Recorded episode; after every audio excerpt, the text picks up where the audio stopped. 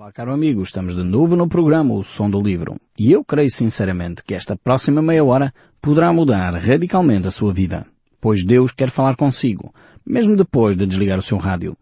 Eu sou o Paulo Chaveiro e nós hoje estamos de volta ao livro de Jonas. Nós no último programa fizemos a introdução a este livro fantástico que nós temos aqui pela nossa frente e eu gostaria de convidá-lo, se você estiver uh, em casa, uh, para abrir a sua Bíblia neste livro do Jonas, uh, no Velho Testamento, e podermos acompanhar juntamente esta leitura. Se estiver a conduzir, não faça isso, por favor, continue atento à viagem e à condução, que eu vou passar a ler os textos bíblicos calmamente para você poder acompanhar esta leitura e a explicação deste texto tão maravilhoso que nós temos aqui pela nossa frente. Então estamos no capítulo 1 deste livro de Jonas e hoje nós vamos uh, entrar no texto bíblico propriamente dito. No último programa nós fizemos a introdução a este livro. Explicámos as razões pelas quais cremos que esta personagem é uma personagem real, que existiu num contexto próprio no reinado de Jeroboão II, uh, profetizou na nação de Israel e tinha de facto eh, uma ascendência, tinha um lugar geográfico onde ele nasceu, onde ele viveu e era conhecido.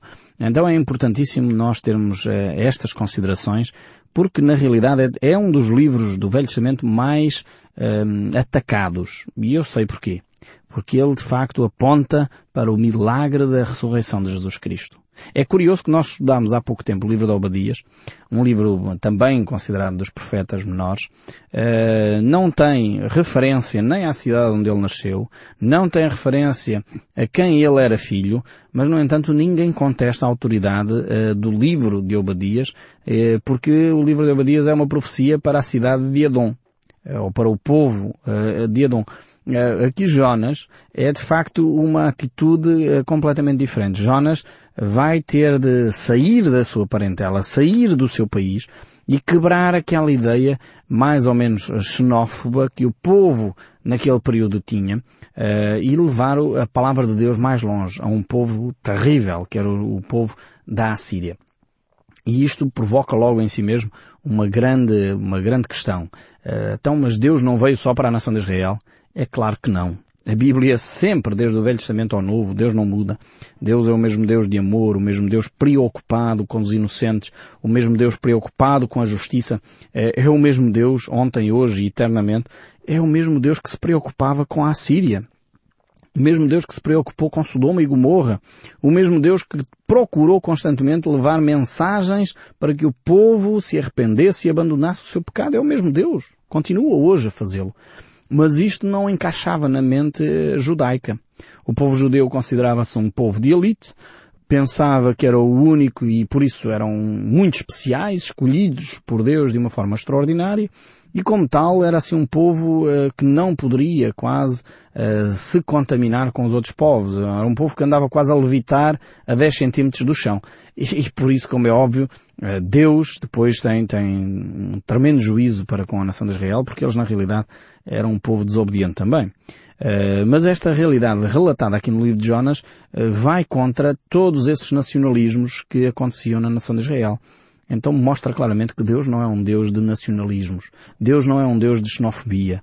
Deus é um Deus para todos. É um Deus de todas as raças, de todas as línguas. Um Deus que não considera uns melhores que outros só porque têm pele branca e outros têm pele negra ou uma outra pele de outra cor qualquer.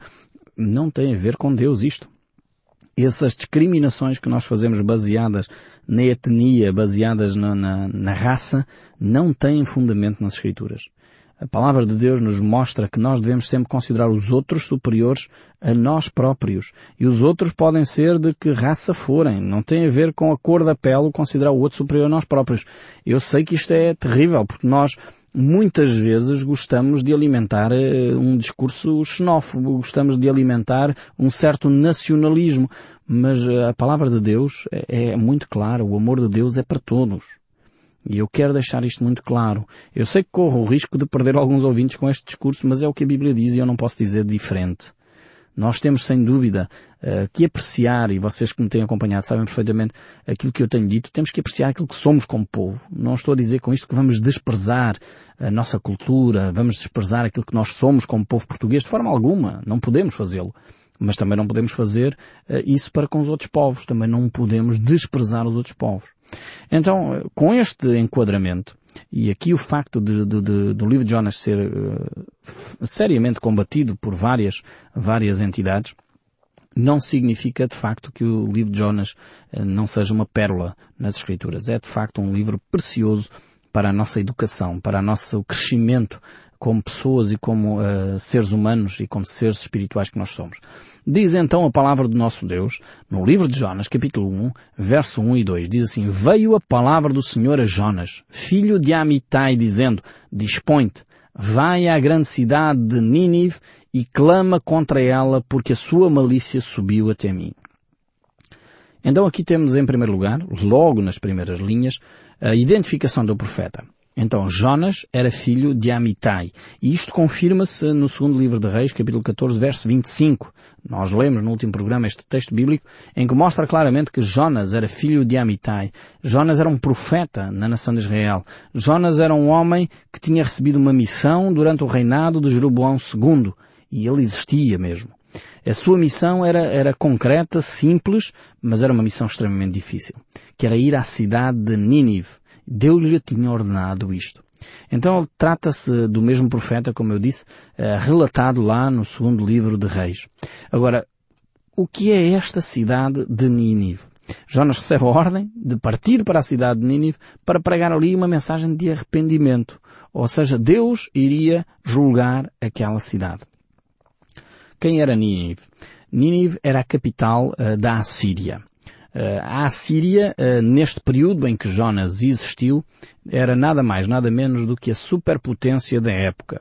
Ou seja, era a nação mais proeminente daquela altura. E a cidade de Nínive provavelmente seria a maior cidade uh, daquela época. Uma cidade com cerca de 120 mil pessoas. Uh, provavelmente mais até do, do que estas 120 mil pessoas.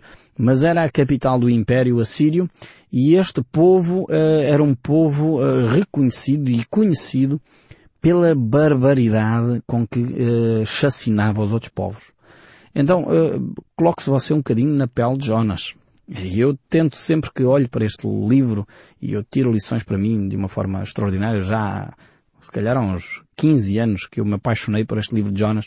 Uh, e sempre que eu olho para ele, eu procuro me colocar um bocadinho nos pés de Jonas a Assíria era um povo atroz, era um povo terrível. Eu não sei se você já ouviu falar uh, do famoso empalamento, que era colocar as pessoas vivas penduradas numa estaca. Este era o tipo de tortura que os assírios praticavam. Uh, portanto, está a ver como é que era este povo horrível em termos de torturas. Outras torturas que eles faziam, enterravam as pessoas vivas e só deixavam a cabeça de fora ali no meio do deserto, à mercê dos animais e até morrerem de, de sede eh, era o tipo de povo, era este. Agora Deus vem e diz a Jonas, dispõe-te. Vai até esta cidade. Esta cidade tem uma mensagem de condenação. E realmente eu imagino que não devia ser nada fácil. Nós pensando bem, aquela pessoa, às vezes com pessoas, nossos vizinhos, eh, são difíceis a gente chegar lá e dizer, olha, desculpe lá, mas Deus disse-me que muitas vezes nós nem temos coragem de falar com uma pessoa, quanto mais ir a uma cidade. Talvez Jonas pensou na, passou-lhe para a cabeça, bem, eu se chego a Nínive como estrangeiro, uh, alguém que vem de um povo diferente, um povo que é menor em força, um povo que estava a ser constantemente um, atacado pelos assírios, se eu chego lá, uh, corro o sério risco de, de, sofrer uma daquelas torturas que eu bem conheço uh, deste povo da Assíria. Jonas deve ter ponderado duas ou três vezes antes, certamente, de tomar uma decisão.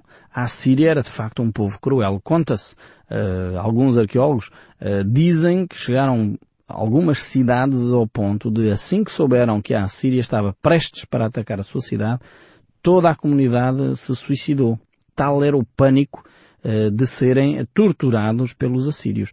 Então, você imagina bem a crueldade desta nação. Por isso mesmo Deus tinha uma mensagem de condenação para este povo. Só que Deus é um Deus de amor. Deus é um Deus que ama. Mesmo aqueles que têm vivido de uma forma cruel, Deus quer levá-los ao arrependimento, quer que eles abandonem esse tipo de atitudes. Por isso há esperança sempre para cada um de nós. E a grande mensagem de Jonas é esta. É que há esperança. Há esperança mesmo que nós tenhamos uh, tido uma vida completamente fora da vontade de Deus. Há esperança. Deus tem mais uma oportunidade para si. Se você se arrepender, se voltar para os caminhos de Deus, você tem uma oportunidade de recomeçar tudo de novo, de fazer completamente diferente. Jonas agora recebe esta mensagem para ir a esta cidade corrupta, de violência, eh, uma cidade com requintes de malvadez, e ele, eh, veja bem a atitude dele. Jonas se dispôs, mas agora tem aqui um mas, mas para fugir da presença do Senhor para Tarsis. Veja bem, Deus diz, Jonas, vai a Nínive. E Jonas se dispôs, diz o texto bíblico, mas, os mas na Bíblia são extremamente importantes, mas para fugir da presença de Deus para Tarsis.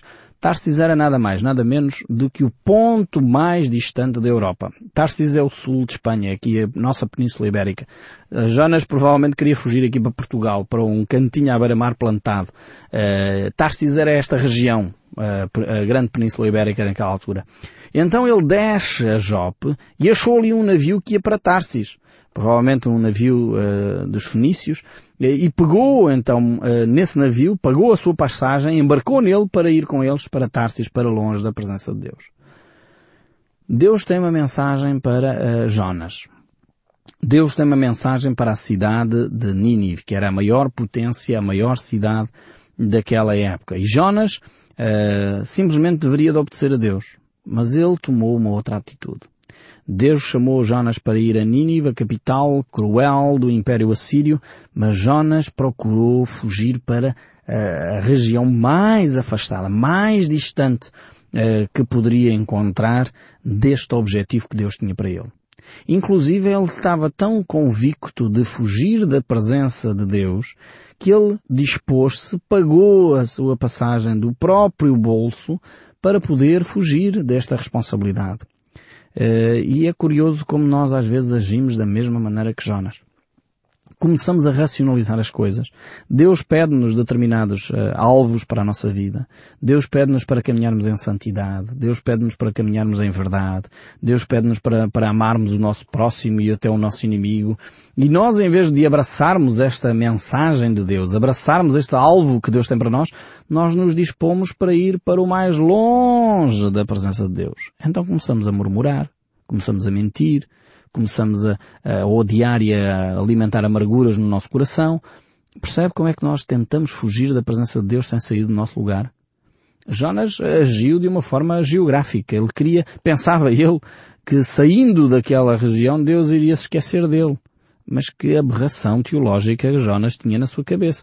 Ele, de certeza, estava a fazer uma grande confusão. Pensava que, bem, eu fugindo daqui para para a Espanha, eu tenho o meu problema resolvido. Vou ficar tão longe de Nínive que uh, Deus já não se vai lembrar de mim, nem me vai pedir uma coisa dessas. Eu estou longe.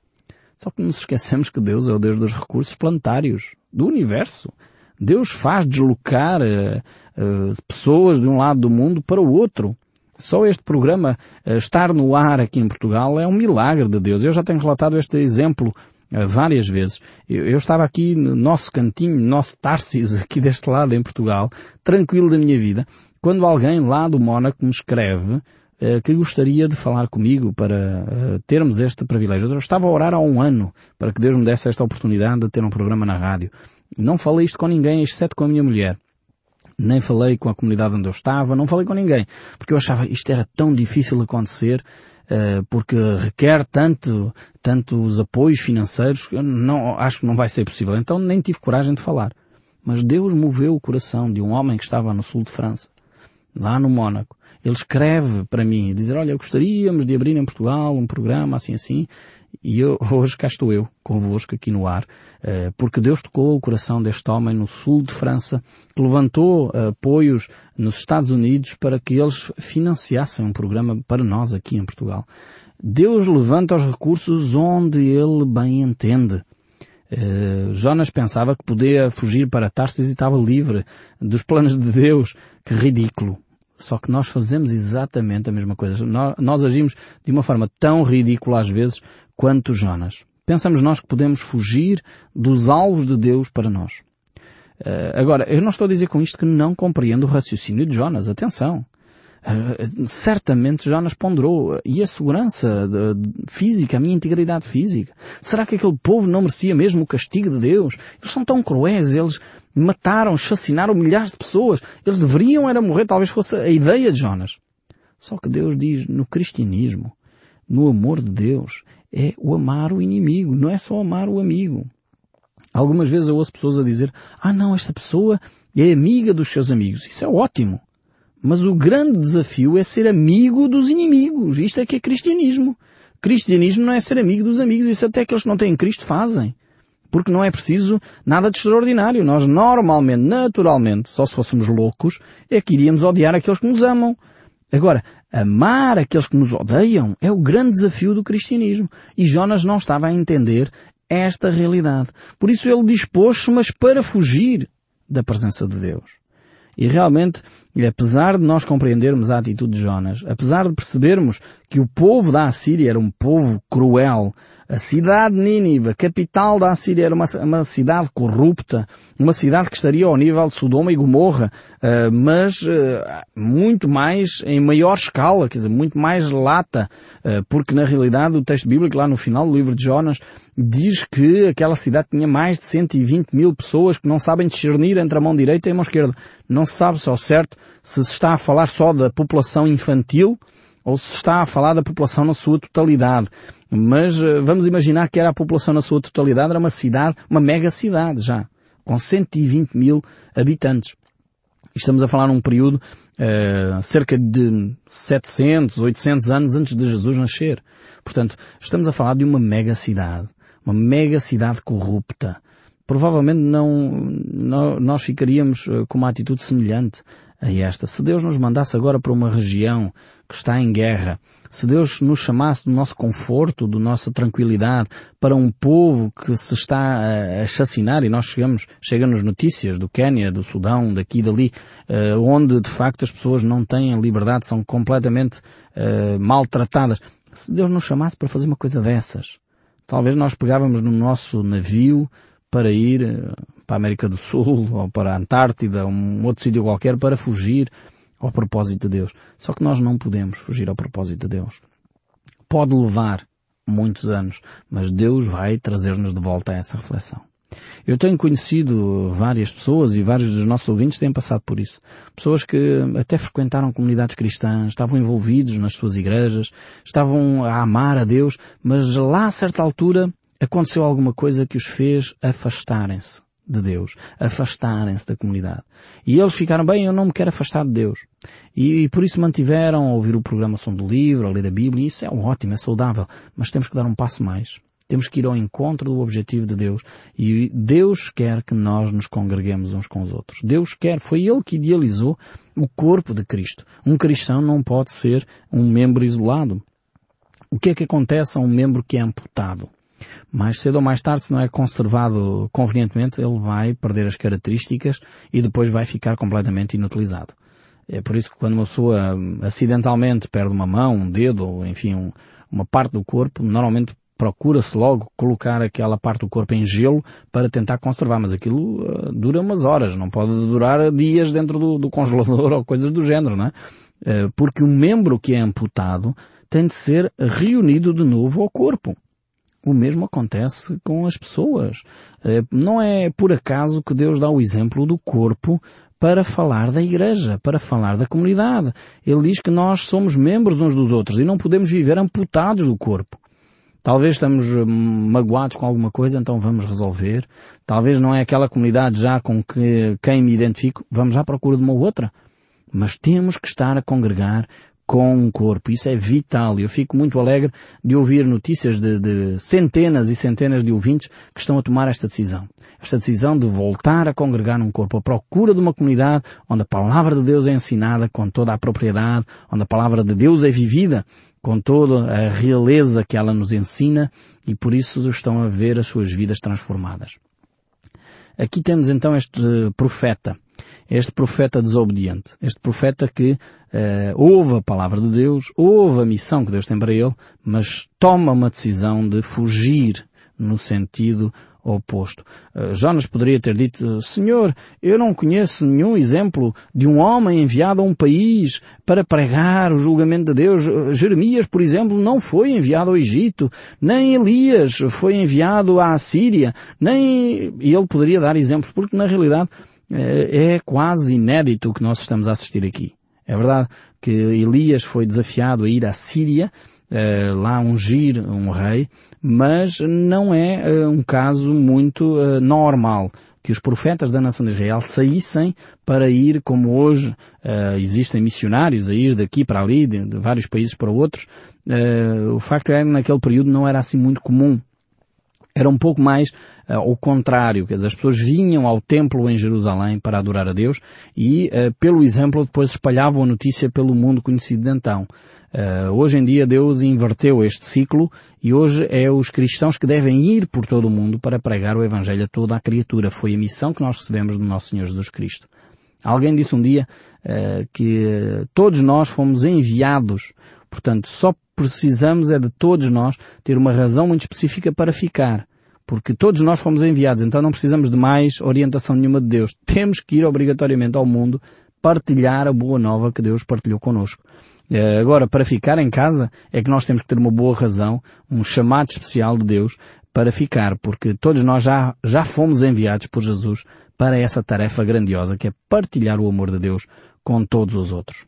Então Jonas, uh, certamente ele tinha razões para fazer isto que fez, para fugir, talvez o medo, talvez dizer, bem, não é tradição na nossa nação, em Israel, sair para ir a um povo, talvez ele pensasse bem, Senhor, eu como é que depois vou entrar outra vez em Israel porque ia lá à Síria, eh, como é que eu vou agir com esta situação? Não tenho depois eh, forma de explicar a Jeroboão II ou aos outros profetas porque é que eu fui até uma nação inimiga. Eh, talvez estes fatores tivessem pesado e de certeza que pesaram na decisão de Jonas. Mas nós vamos ver como é que Deus trata com esta desobediência, nós iremos ver no, ao longo dos nossos programas o amor que Deus tem uh, para com estes povos que estão ali ao redor da nação de Israel e como Ele manifesta esse amor. É um livro que realmente eu creio que vale a pena nós passarmos alguns programas sobre ele para retirarmos todos os ensinos que Deus tem para nós através destas palavras.